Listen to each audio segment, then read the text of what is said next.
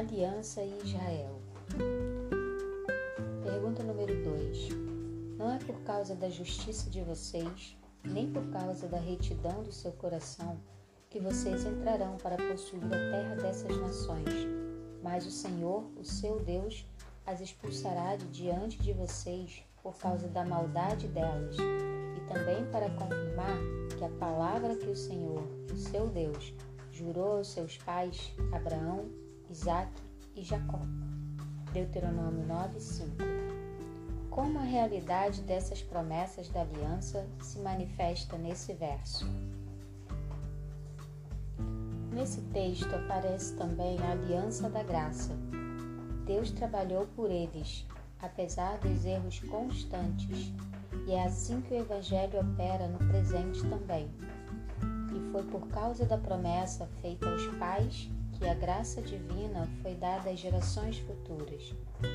No tratamento de Moisés com o povo, a quem as promessas da aliança foram dadas como um todo, ele com frequência se referia às promessas feitas aos patriarcas. Pergunta número 3. Ouça Êxodo 2, 24, 6, 8 e Levítico 26, 42.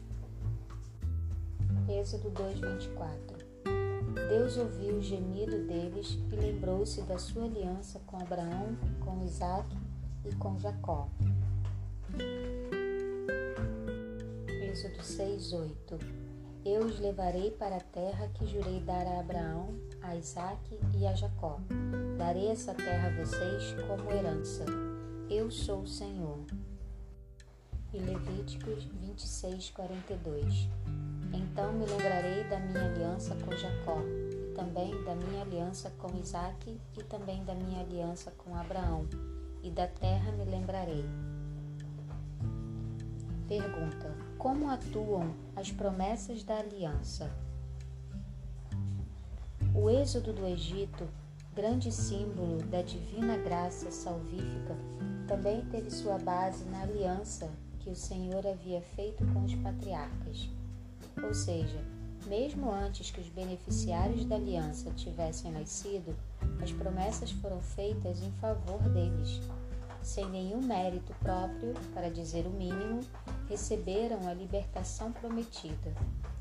E ainda mais, eles foram do Egito para onde? Sim, para o Sinai, onde a aliança com eles foi oficialmente estabelecida.